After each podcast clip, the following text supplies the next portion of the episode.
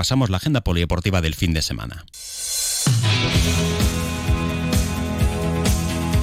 Comenzamos hablando de la tercera federación. El Elche Licitano, el líder destacado, regresa a casa para jugar mañana a las 4 en el Diego Quiles ante el Soneja. El Atlético Club Torrellano de Edu Albacar buscará una nueva victoria ante el Villarreal C el domingo a las 11 y media en el Isabel Fernández en la Liga Comunidad Antigua Regional Preferente. Derby de filiales entre el Dense B y Hércules B mañana a las 4 en el Fernando Tomás.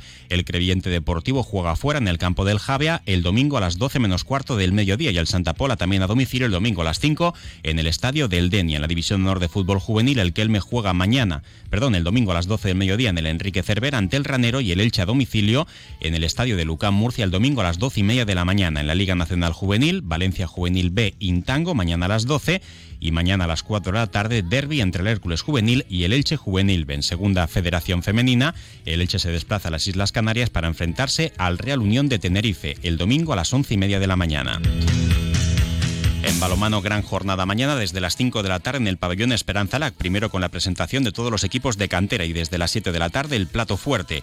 El Atigo Club Balomano Elche recibe al Madeira de Portugal para tratar de remontar el gol de desventaja del partido de ida. Si ganan estarán en los cuartos de final. En la primera estatal masculina, el Atigo Club Balomano Elche recibe al Águilas el domingo a las 12 en el Isabel Fernández. En voleibol Superliga masculina, el volei Villena Petrer se enfrentará al Club Voleibol Palma mañana a las 7 en el pabellón Gedeón e Isaías Guardiola. En primera el Club Voleibol Elche se desplaza a la pista de la Deva mañana a las 7 y en baloncesto en la Liga EVA, el Club Baloncesto Ilicitano Elche se enfrenta al Carolinas el domingo desde las 7 menos cuarto de la tarde en el pabellón Esperanza Lac de la Ciudad Deportiva de Elche. También recordad que el próximo domingo se celebra la edición número 32 de la Media Maratón de Santa Pola con más de 5.500 participantes. Lo dejamos aquí, no queda tiempo para más. Ahora información local y comarcal con David Alberola. Un saludo.